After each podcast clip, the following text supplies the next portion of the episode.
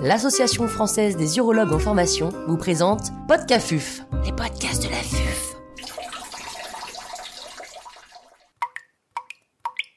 Arrêtez sur les bandelettes. Professeur Xavier Gamet, chirurgien urologue à l'hôpital de Rangueil à Toulouse, nous fait part de son expertise.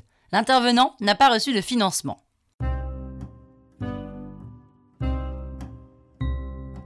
Pourquoi un tel arrêté? À la suite du scandale des implants sous-vésicaux et notamment à la médiatisation de euh, ces derniers, le gouvernement s'est emparé de la problématique et a souhaité qu'une évaluation des différents dispositifs soit réalisée, ce qui fut fait avec notamment euh, une interdiction de vente aujourd'hui en France des supports pour le traitement du prolapsus par voie vaginale. Concernant euh, les bandelettes sous-urétrales, probablement par erreur et par amalgame. Elles ont été incluses dans ce qu'on a appelé l'implant file et ont donc fait l'objet également d'une évaluation. Les bandelettes sous-urétrales mises en place par voie rétropubienne, par voie transobturatrice sont toujours autorisées en France, du moins certaines, en nom de marque, mais leur utilisation a changé avec pour la première fois la publication d'un arrêté d'encadrement concernant la pose de ces bandelettes. Cela est tout à fait nouveau et très contraignant, mais a été en particulier imposé par les associations de patientes et surtout de patientes qui ont été victimes des dispositifs médicaux implantables, place là encore principalement pour les problèmes de troubles de la statique pelvienne. Qu'impose-t-il? L'arrêté d'encadrement de la pratique des actes associés à la pose de bandelettes sous-urétrales pour le traitement chirurgical de l'incontinence urinaire d'effort chez la femme implique un certain nombre de points. Certains sont d'une logique implacable, tels que l'évaluation initiale en consultation, le bilan urogénital de l'incontinence urinaire et, le cas échéant, si besoin, une évaluation neurologique. Là encore, le devoir d'information est rappelé, ce qui est là encore tout à fait habituel. Et surtout, n'oublions pas d'utiliser les fiches d'information qui sont mises à disposition. Aujourd'hui, euh, celle de l'Assure française d'urologie. Et demain, une fiche d'information qui sera commune à l'ensemble des sociétés savantes et qui va être validée euh, et mise à disposition par le ministère. Les éléments nouveaux sont surtout une proposition thérapeutique, une décision de mise en place d'une modalité sous-urétrale qui doit être prise en concertation par une équipe pluridisciplinaire, qui doit euh, comporter au moins un urologue et un gynécologue, voire dans certains cas, si besoin, un médecin de médecine physique et de réadaptation spécialisé en rééducation périnéale. Cela est tout à fait nouveau et nous allons y revenir concernant euh, les outils que nous souhaitons mettre à disposition pour faciliter ces réunions de concertation.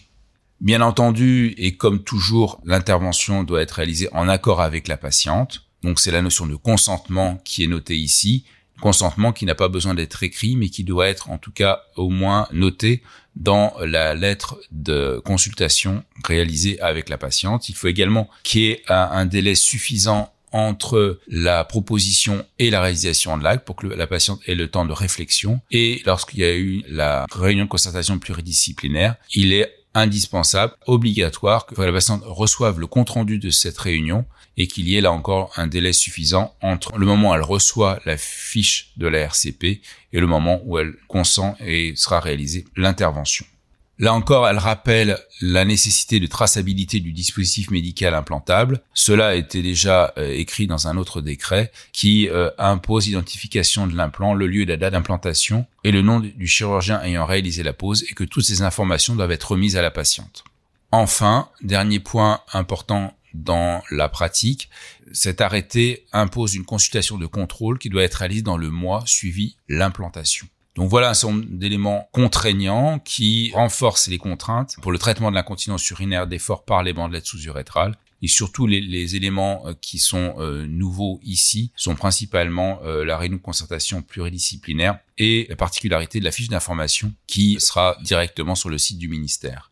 Un autre point à noter qui intéresse principalement les urologues en formation est que pour avoir le droit de mettre des bandelettes sous-urétrales, il faut avoir été formé à cela, ce qui est tout à fait logique et a du sens, mais il y a un certain niveau de formation qui a été euh, précisé et qu'en fait le chirurgien doit avoir participé à la réalisation d'au moins 15 interventions par voie d'implantation en présence d'un chirurgien expérimenté avant d'avoir l'autorisation de le réaliser lui-même.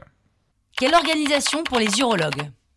À la vue de l'arrêté d'encadrement pour la mise en place d'une bandelette sous urétrale dans le cadre du traitement de l'incontinence urinaire à l'effort, a été euh, mis en place par l'Association française d'urologie une euh, fiche de réunion de concertation pluridisciplinaire. Cette fiche est désormais disponible sur le site Urofrance et il s'agit d'une fiche qui est commune avec l'ensemble des sociétés savantes qui interviennent dans le traitement de l'incontinence urinaire à l'effort et notamment les sociétés savantes de gynécologie.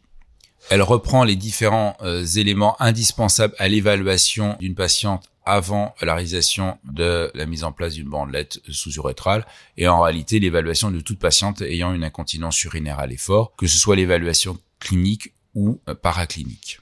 Ces fiches ont été réalisées pour être le plus simple possible et surtout permettre une utilisation en routine aisée par l'ensemble euh, des praticiens. Toutefois, elle n'enlève pas l'obligation qu'il y ait une réunion de concertation pluridisciplinaire avec l'urologue et le gynécologue. Pendant cette réunion, ces fiches préalablement complétées, cela permettra de gagner du temps et de valider plus rapidement les indications.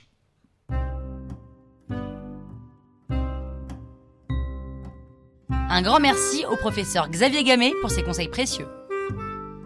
C'était Podcafuf, les podcasts de la vie.